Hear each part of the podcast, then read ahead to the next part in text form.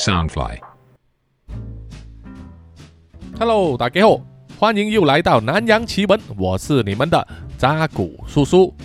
南洋奇闻是由 Soundfly 声音新翅膀监制，全球发行。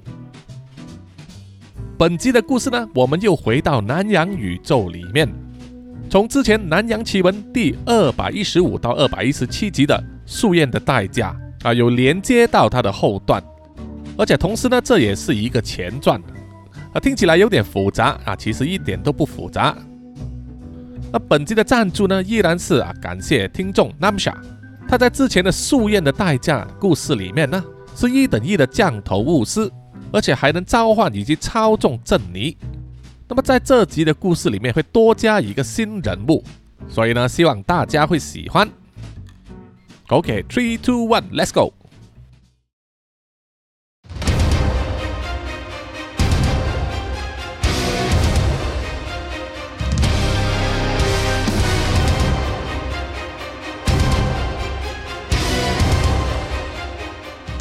话说，在树燕的代价下集的时候，扎古叔叔和托米为了追查诅咒香水的案件，到最后啊，找上了制作诅咒香水的始作俑者，啊，法力高深莫测，可以召唤和操纵镇尼的 Namsha 大师。那么双方大打出手之后，南洋兄弟会这一边明显处于下风。扎古叔叔遭受诅咒的封印，失去意识而无法行动，而托米也是很勉强才能打败蜈蚣怪物啊。问题是他们还必须面对南夏大师所召唤的七大镇尼之王，有黑色的星期一之称的奥阿表所化身的大黑蛇。那么那个时候啊，萧逸赶来救驾，让托米可以带着扎古叔叔逃走，成功逃出升天。萧逸和大黑蛇的战斗引发了大爆炸，让他们所在的商业大楼呢爆炸倒塌，造成城市附近一带的地区一度陷入混乱。而南夏大师也趁机借着混乱的局势啊逃走。当初南夏大师把自己的巢穴设定在那座商业大楼里面呢，早就留了一手啊，布置了一条逃生的通道。在必要时可以让他全身而退。在逃生通道里面，他搭上了专用的电梯，降落到大厦的地下室。地下室里有一个车库，停放了三台车。南夏大师一面走出电梯，一面脱下身上的轻纱，然后在车库旁的一个衣柜里面取出了一套事先准备好的运动套装。以极快的速度穿上了运动长裤和运动长袖衣，戴上了一个鸭舌帽，还有就是太阳眼镜。那样子换过一身装扮之后，如果不仔细查看的话，人们可能会以为这是一名嘻哈歌手，完全无法联想到他是一名巫师。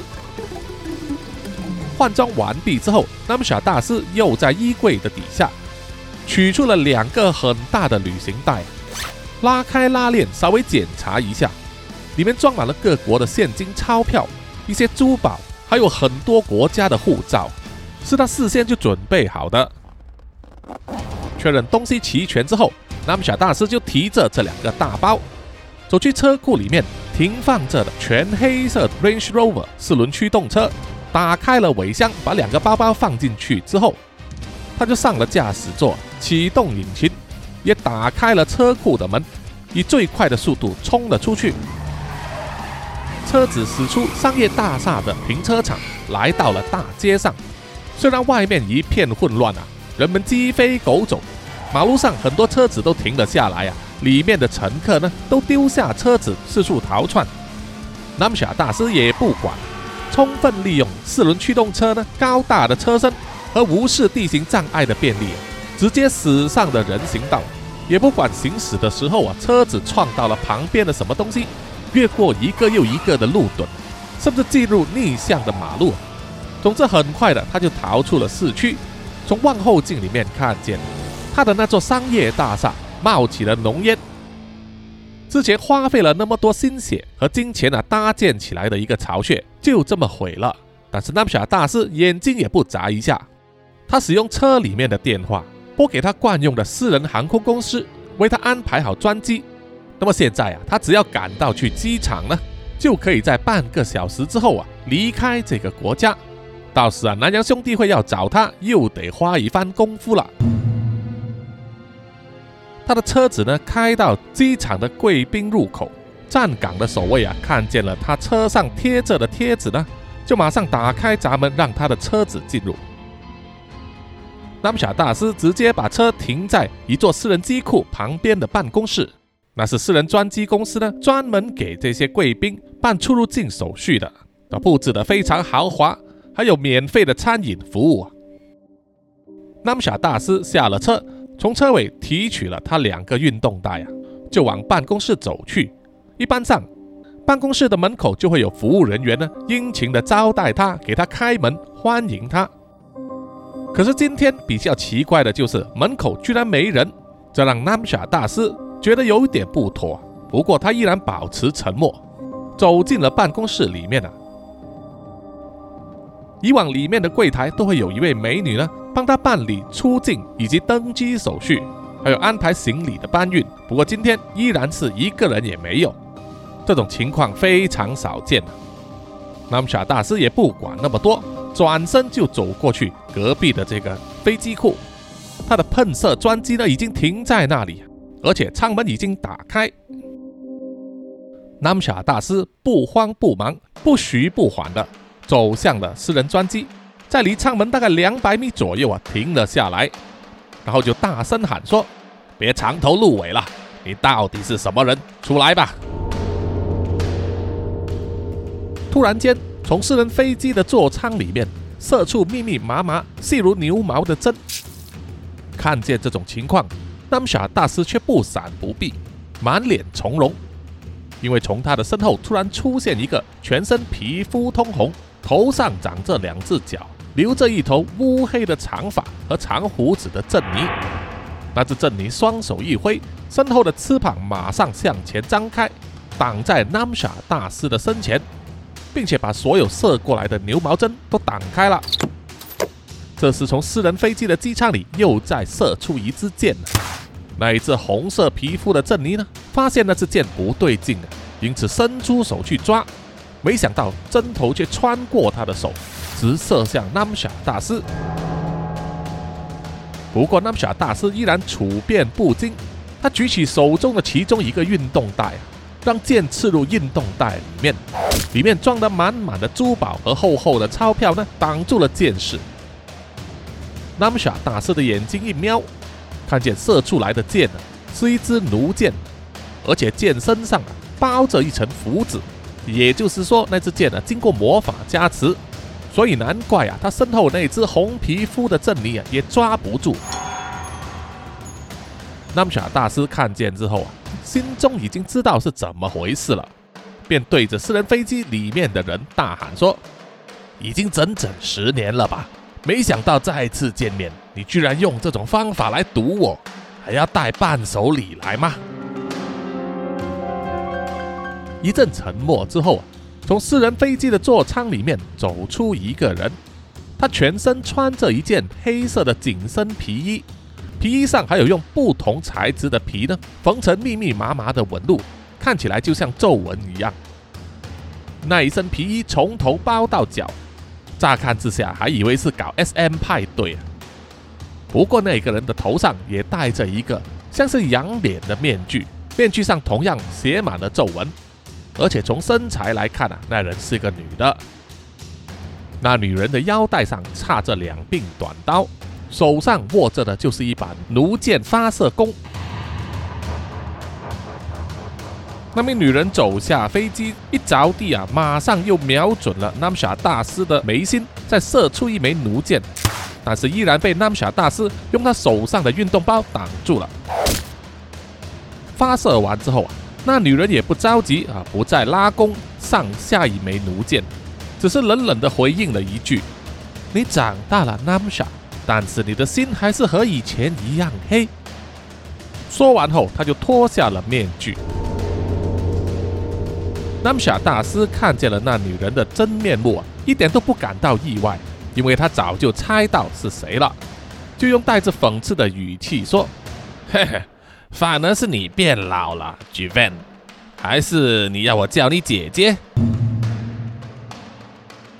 没错，眼前这名女子呢，脱下面具之后，露出一头非常秀气的短发，但当中有几根白发呢，根本隐藏不住。这名叫做 j v a n 的亲手女呢，正是 Namsha 大师的亲姐姐。虽然相隔十几年之后再次见面，但是两个人对对方都抱有极大的敌意，现场气氛剑拔弩张，好像只要逮到机会啊，就会马上出手杀死对方一样。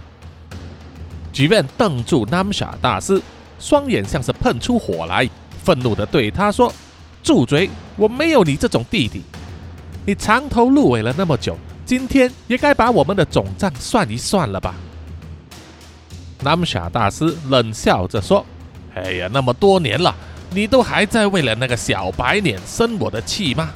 我好心帮你，你居然一点都不领情！”啊，他在说话之中充满了挑衅的意味，目的其实想要争取时间，好让自己静悄悄的把要使出的魔法阵画完。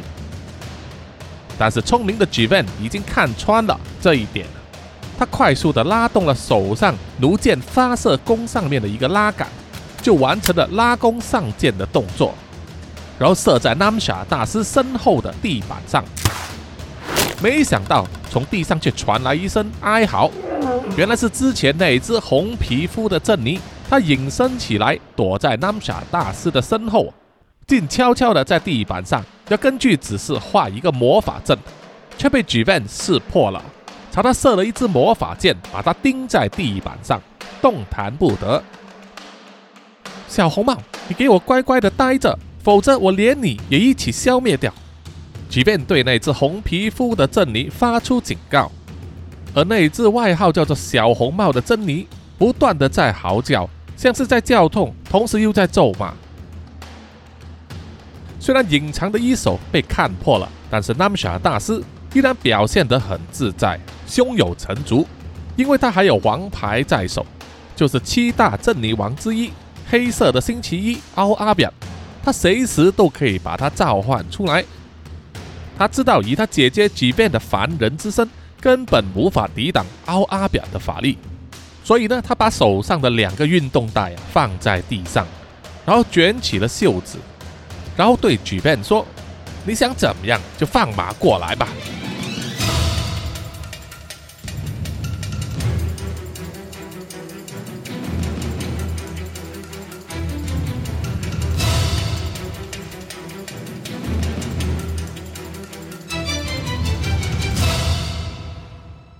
那么，到底这一对姐弟 j v a n 和 Namsha 之前发生过什么事呢？让我们回去一下，在十几年前，当 j v a n 十六岁，还是个高中生的时候，Namsha 只有十二岁，还是个小学生。在那个时候 j v a n 是一个非常害羞内向的女孩，喜欢阅读文艺浪漫爱情小说，常常幻想自己是书中的女主角，渴望有一天。能够和心中的白马王子邂逅啊，展开一段浪漫的恋情。但是事实上，即使 j v a n 在国际学校就读，有很多不同国籍的同学，但是因为自己呢不善于社交，所以一直以来只有一个谈得来的好朋友 Cindy。而男生对他来说，是要和他们说一句话都感到非常为难的那种，所以他心目之中幻想着的那种浪漫邂逅啊，基本上是不可能会发生的。但是这个世界上啊，就是造物弄人，缘分来的时候，你是怎么挡也挡不住的。啊，事情就是发生在学校的图书馆里 j v a n 和 Cindy 都是图书馆管理员。某一天呢 j v a n 负责要把退还的书一一根据科目和编号要排回去书柜里面，而其中有一本书呢是在上层的柜子，以 j v a n 的身高来说，有一点勉强。所以必须借助梯子。那么，当他爬上了梯子，要把那一本书放回书柜的时候，啊，因为要整理书和书之间的空间，重新叠放，那么就不小心推到另外一本很厚重的书，从书架的另外一边掉了下来，正好砸中了一个男生的头部。除了书的厚重有一定的力量之外，封面还装饰有金属的书角，把那名男生的头砸得肿起了一大块，还流血，昏了过去。这种意外吓了 G Van 一跳，就马上去通知了老师，招来了救护车，把那一位受伤的男生送去了医院。对于自己的疏失而导致他人受伤，G Van 都耿耿于怀。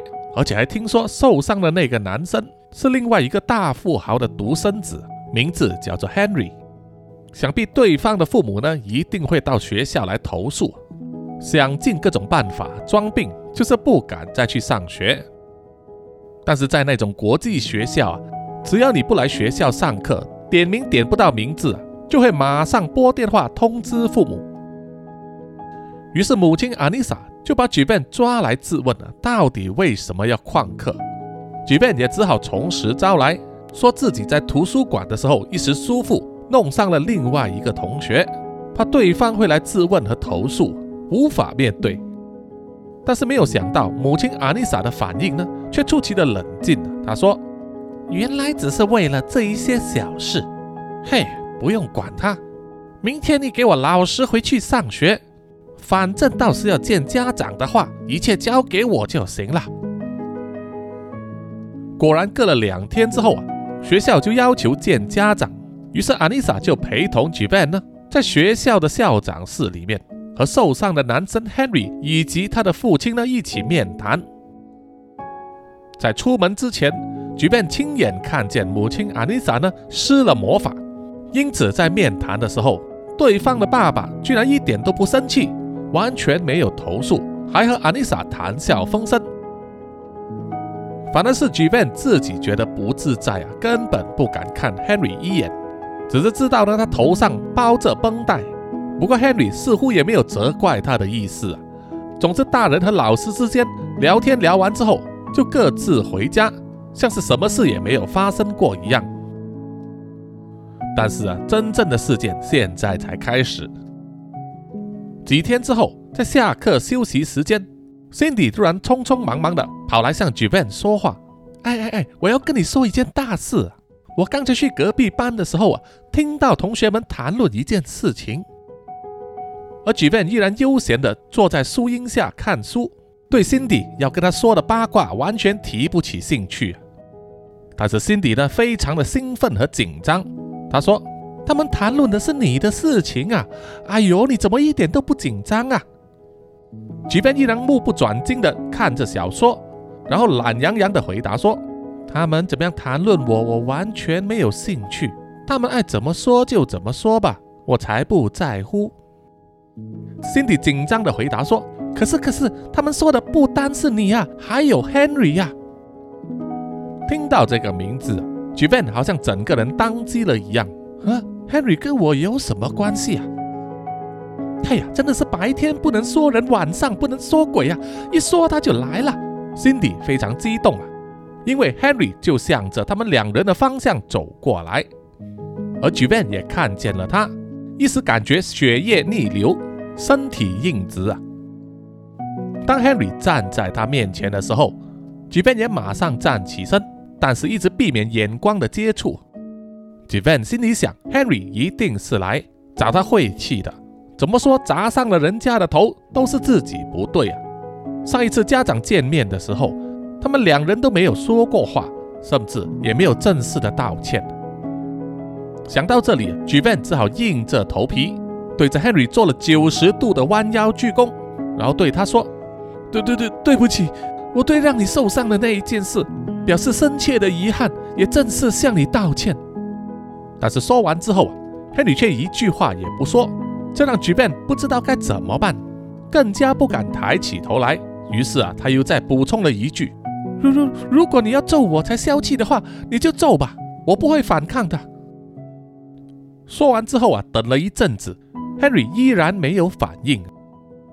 一直弯腰的 j a n 觉得很累，又不知道该怎么办，只好侧头呢望向了 Cindy，向他打眼色。问他该怎么办，可是心底的表情呢，却非常的怪异，让 j a n 也猜不透。就在这个时候啊举便感觉到有两只手呢搭在他的肩膀上，然后把他扶起来，恢复成站立的姿势。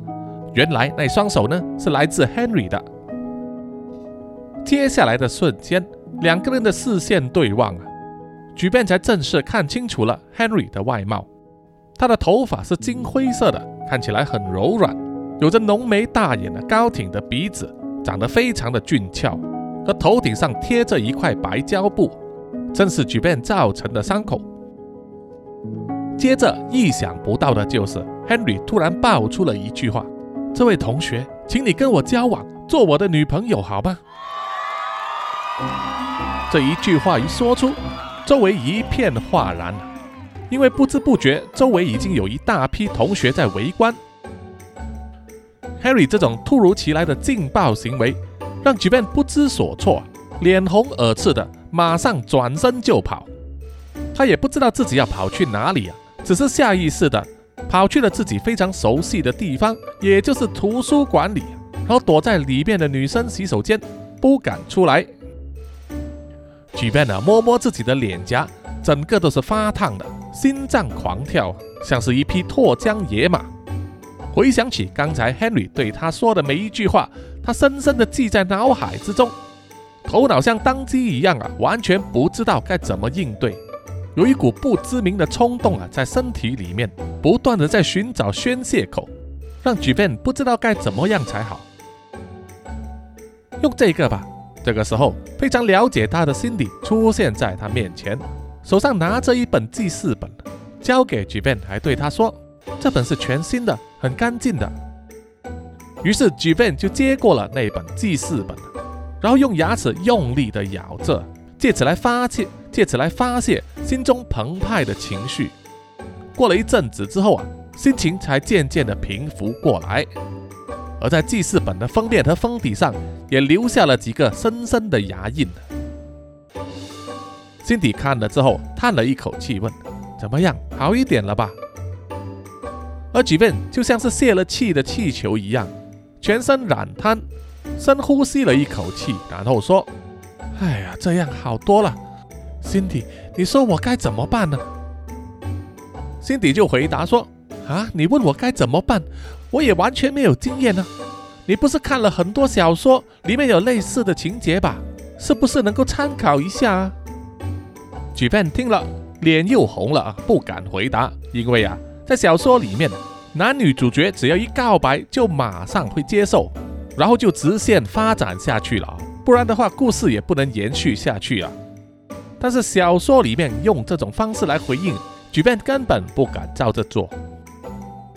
哎呀，你怕什么？Cindy 笑着说：“那个 Henry 不是长得很帅吗？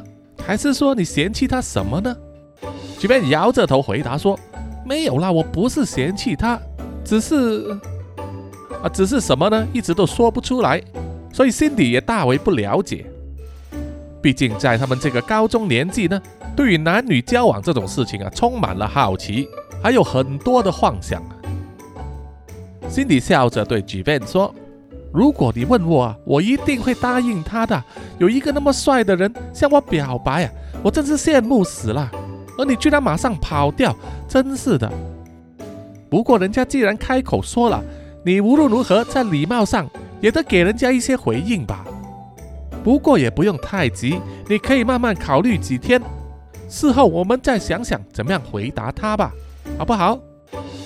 菊面觉得 Cindy 的话并没有错，既然人家都对自己啊表达了心意，不管接不接受啊，在礼貌上还是要给对方一个回应或者是回答。但是呢，也不必急于一时，他可以花时间考虑一下。到了放学的时候，司机就开车来接送。那么，因为就读的国际学校啊，是中小学都放在一起的，所以司机接载的时候是把 Jivan 和 Namsha 两姐弟呢一起接送。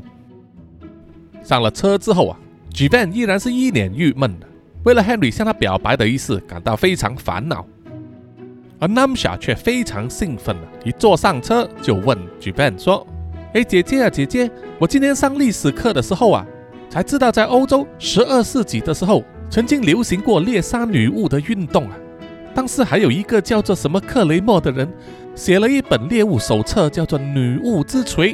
你说在学校的图书馆有没有这一本书啊 j v a n 听了觉得很奇怪，但是依然想了一想啊，然后回答说：“呃，我印象之中是没有见过了。不过你还是可以去欧洲历史的旧书目录那里查找一下。” Namsha 听了非常高兴的点头：“哦，好的，那我明天就去找一下。” j v a n 又问他：“你为什么会对那些书有兴趣呀？那是一个黑暗年代。”有很多无辜的女性被诬赖成女巫而被处死啊！而 Namsha 依然以天真的笑容啊回答说：“哦，我只是对书中可能有记载一些女巫的魔法有兴趣而已。我希望啊长大之后能够像妈妈一样当一名巫师。” j v a n 听了，以抱有怀疑的口气问：“啊，当巫师真的好吗？而且你也可以向妈妈请教啊。”Namsha 嘟起脸来就说。哎呀，那是我个人兴趣啦。我是有请教过妈妈，但是她就是不肯教我，我也不知道是为什么，所以我就只好自己去学啦。即便听了之后，也不再多说话了。他当然非常清楚自己的母亲阿妮莎是非常有名的巫师，但是他自己呢，对母亲如何施法是完全不了解，也没有兴趣知道。但是他大概可以猜想到啊，母亲的心意。就是要他们两姐弟呢专注于学业。对还是小学生的 Namsha 来说，要学习巫术是太早了吧？回到家里啊，就是吃晚饭的时间。根据他们家里的惯例，一家人必须坐在同一张餐桌上一起用餐。那么，即使是他瘫痪的父亲也一样啊，坐在轮椅上，由仆人法蒂玛呢负责喂食。然后家人之间会聊天。互相了解对方的近况，或者是发生的事情。不过这只是过去。自从他的父亲瘫痪之后，母亲阿丽莎在吃饭的时候就很少说话。而举便出于害羞的青春期呢，自然也不多话了。所以只有年纪还小的 Namsha 呢，一直滔滔不绝的说话，说在学校发生的事，说他的课业，聊他的朋友，几乎是无所不说。但是今天晚上呢，Namsha 却多话了。我今天听说，有一个高中部的男生下课的时候啊，公然对一位女同学告白呢。Namsha 这样随口一说，弄得 j i v a n 差点啃到，脸红耳赤起来，不敢说话。但是这种细微的肢体语言和表情的变动啊，根本逃不过阿妮莎的眼睛。于是阿妮莎就问 Namsha 说：“然后呢？”Namsha 继续啊，若无其事地说。我听说那个女生转头就跑掉了，真是笑死人了。所以这个消息传遍了整个校园，所有人都知道了。举办的脸更红了，头压得更低。他现在啊，只希望尽快的把晚餐吃完，然后躲回房间里面去。阿妮莎就问：“举办，那个女生是你吗？”被母亲指名道姓啊，举办全身一震啊，就像是一只受惊的小猫。身体僵直了几秒之后啊，才默默的点头。而母亲阿妮莎拿起了红酒，喝了一口之后啊，就说：“既然人家都开了口，在礼貌上你是要回复的，你明天就去拒绝他，知道吗？”被母亲这么一喝，举办吓得不断的点头。接着阿妮莎又对着他们两姐弟说：“不要忘了我们家的两条规矩。”无论是谁都不能打破。第一条是什么？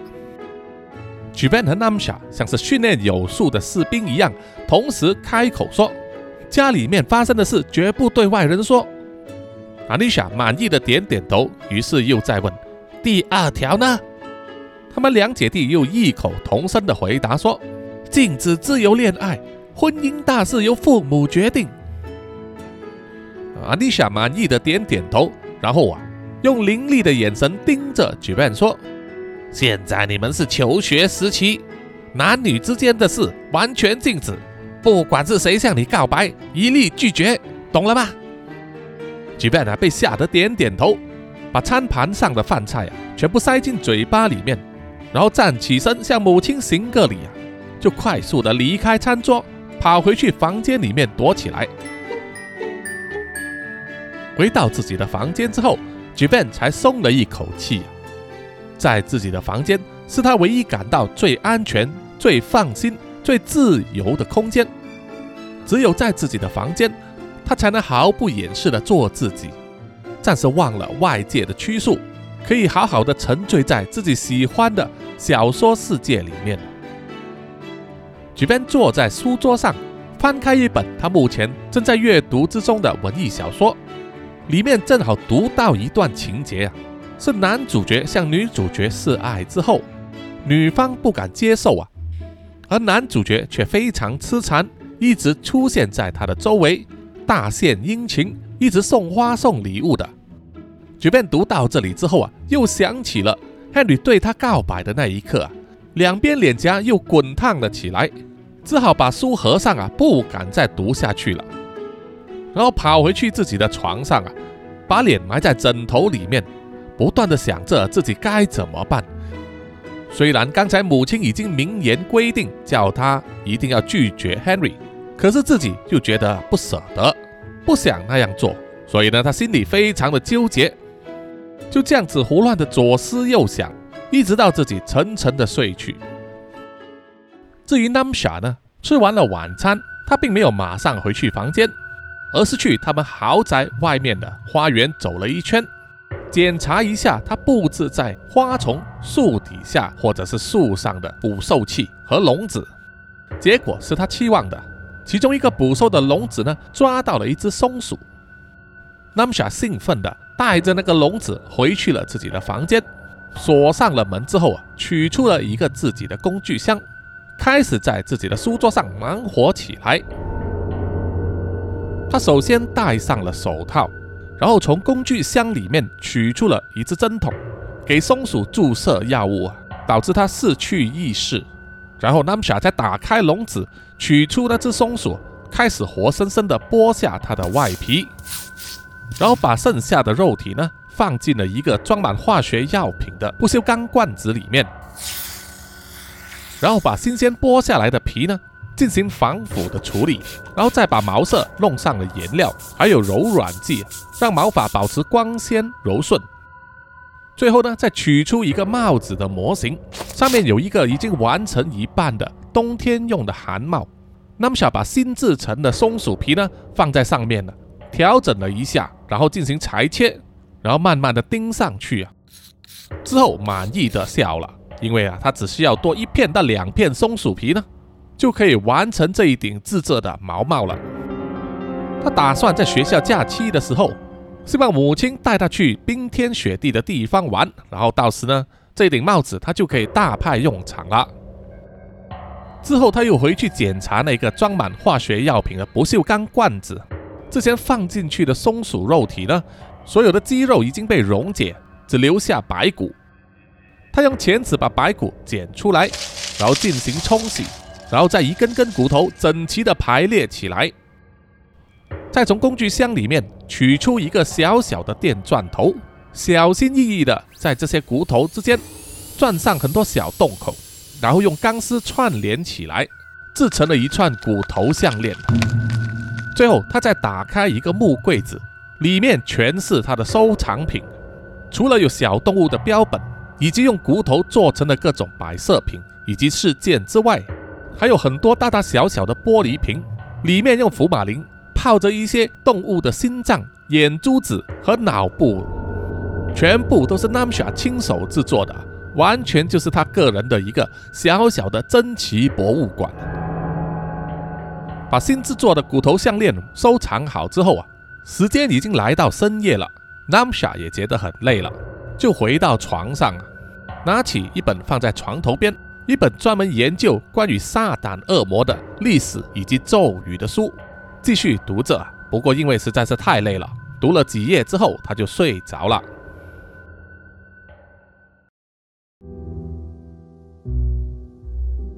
隔天早上，两姐弟依然是由司机呢再送去学校。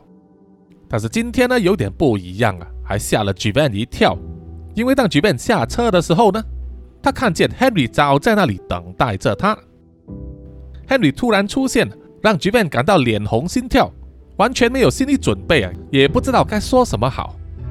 可是当 Namsha 下车的时候，他一看见 Henry 啊，就主动走上前去攀谈说：“哎，你好，你就是昨天向我姐姐告白的那个男生吧？啊，我是他的弟弟，我叫 Namsha。Namsha 那种完全不怕生的性格啊，成功打破了沉默。Henry 笑着点点头，伸手主动和 Namsha 握手，然后自我介绍说：“你好，我叫做 Henry，很高兴认识你。”这时候啊，站在旁边的监督老师呢，就来催促了，叫他们快点下车，各自回去课室。而 Namsha 也非常识趣呀，就挥手道别，先走一步。而 Henry 也没有多说什么，就在 j u v a n 的手中塞了一张纸条，然后就转身离开了。自己的手啊，第一次被别的男生碰到，对 j u v a n 来说是一种既新鲜又兴奋的感觉。他羞红着脸啊。把纸张收进口袋里面，然后快步的跑去课室，一直等到中午午休的时候啊，才躲去洗手间里面啊，取出纸条打开来阅读，上面写着几个工整的文字啊，是说今天放学后在同一棵树下见。菊便读了之后啊，心脏跳得更快了。这时他听见啊，有其他的女生进入了洗手间，于是他马上把那张纸条呢。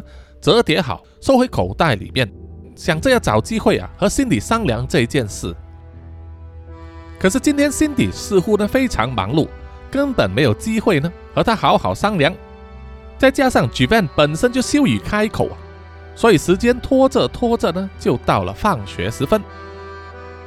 J v a n 就依约呢去了昨天他在那里读书，然后就被 Henry 告白的那棵树下。而因为昨天晚上晚餐的时候，母亲 Anisha 已经警告过他，一定要拒绝 Henry，所以 j u v a n 就想到啊，就趁这一次直接开口对 Henry 说吧，以免夜长梦多。来到树下，Henry 还没到达，于是 j u v a n 就一个人站在那里呢，口中念念有词的练习着应该怎么样拒绝 Henry 的告白。突然间，Henry 从他的身后出现，吓了 j u v a n 一跳。而让他的不小心脚绊到了树根，然后整个人跌倒下来，导致举便的左腿膝盖磨破了皮，还流血了。Henry 看见之后啊，赶忙道歉，说他不是有心的，然后还马上从口袋里面取出了一块手帕，给举便的膝盖包扎。这一个贴心的举动让举便心头一荡，心中涌起了涟漪。把之前一直练习着要去拒绝 Henry 的话全部忘记了。来试试看，可以站起来吗？Henry 温柔地拉着 j u 的手啊，让他站起来，然后拿出了一本书交给他。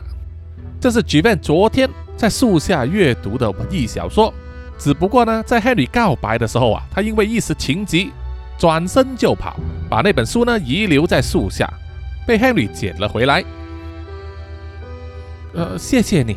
即便含羞答答的接回了自己的书，然后两个人就一阵沉默啊，不知道要说什么。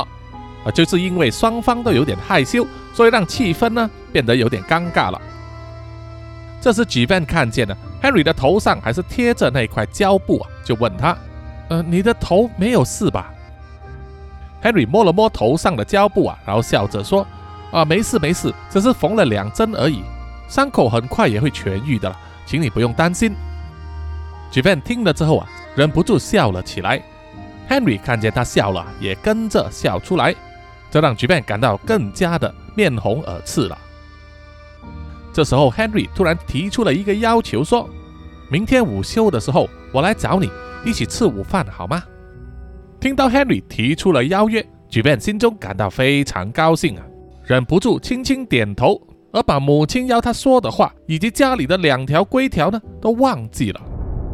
听见局面答应之后，Henry 笑着离开了。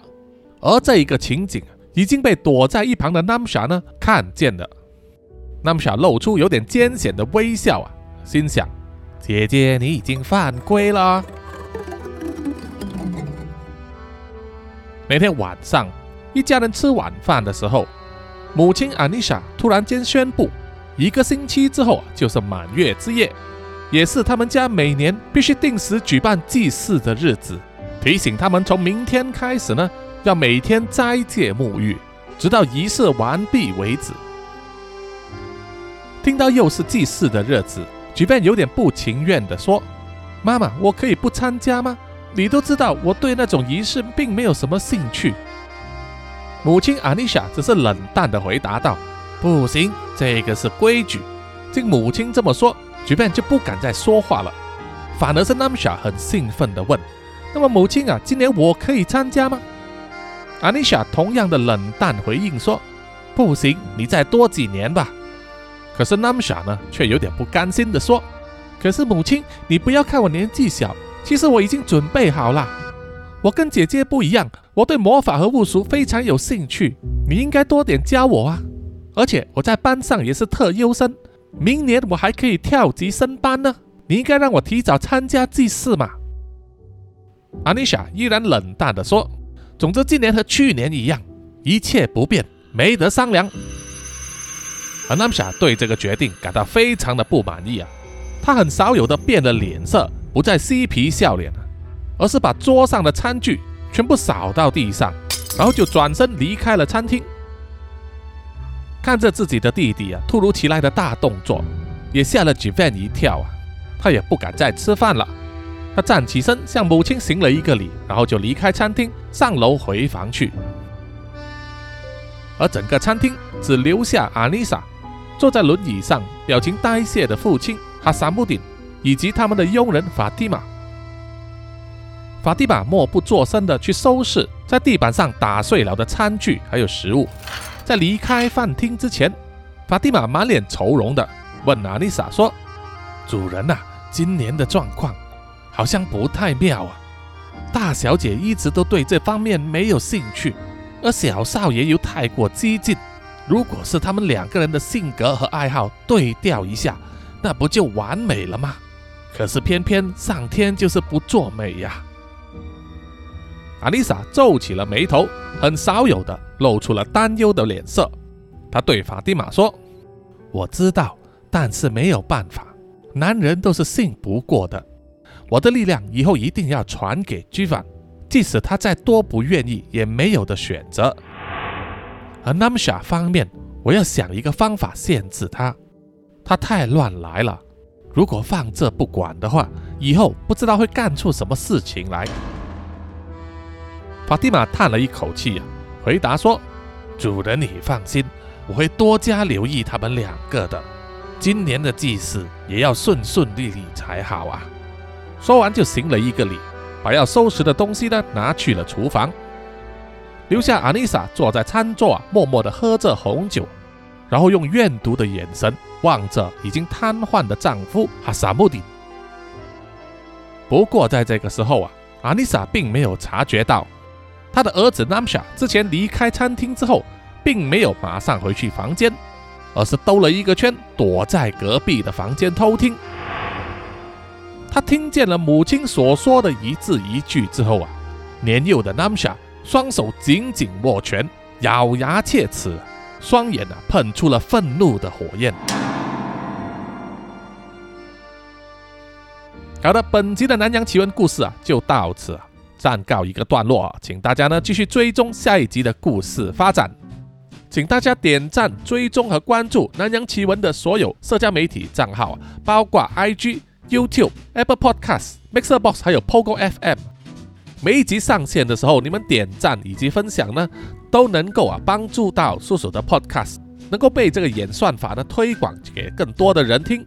这个对南洋奇闻来说啊也是非常重要的，有很大的帮助啊。当然有多余的零用钱的话，也欢迎你们呢买咖啡赞助或者是定额每月资助啊南洋奇闻，让叔叔把这个节目做得更好。啊，谢谢大家。好，接下来呢是回复一些听众的留言。首先是在 YouTube 上哈，呃，这位听众叫做 Clash 三二零零，他在第二百三十七集《代子复仇》里边呢就留言说，从昨天呢就在期待南洋奇闻。啊，谢谢你，谢谢你，请你追踪关注还有点赞呢啊，南洋奇闻 YouTube 频道的啊所有影片哈，谢谢你啊，这样对我的 YouTube 频道有会有帮助。接下来留言的就是李英静啊，他就说：“叔叔啊，美管后世惊魂，我也超期待的啊！到底我的热像能不能回家呢？”啊，对对对，呃，热象和喵喵的坑呢，也是叔叔挖的哈，总有一天也要填掉。之前呢，大概有想过中间的情节啊，只是还没有想到前面和结局啊，让叔叔再去修整一下哈。那么同样的，李英静啊，也在神选的觉醒下集里面留言说，吃水果这一段啊最好笑，哈 哈感谢你，感谢你哈。希望呢也是有更多听众啊了解这个吃水果的梗啊。然后接下来是在 IG 上啊，这位听众叫做黄思佳，他就说在《南洋奇闻》第两百三十七集《袋子复仇》里面呐，那个妖怪啊就有点像他曾经看过的香港电影《猛鬼食人胎》，还贴了一张电影海报给叔叔看呢。嗯，谢谢你，叔叔是没有看过那一部啦，不过相信呢主题都是很接近的，就是警告我们男人呢啊，要管住自己的小头啊，还有呢免费的最贵啊。要从一而终，知道了吗？好，暂时是这么多哈。最近呢留言比较少了，我希望大家呢继续踊跃的留言啊，叔叔也会逐一的回复。好，最后呢就是啊要念出所有赞助南洋奇闻的听众们的名单。首先就是南洋探险家 Jimmy Chin，还有陈忠杰。接着是南洋侦查员二四公园图子 Ralph 布一直该真爱笑三十三 Sandy Lee Kinas。洪志伟、蔡小桦、朱小妮、李承德、苏国豪、洪新志、杨杰宇以及林家达。接着是南洋信徒林奕晨、吴大佩、林雨桥、西里子、黄龙太子妃、苗疆杀人蛙、吴大豪、李秉哲以及苏玉豪。另外还感谢南洋守护者肖玉颖、彰化的 Emma 以及 Namsha。好，谢谢大家，我们下一集再见哦，拜拜。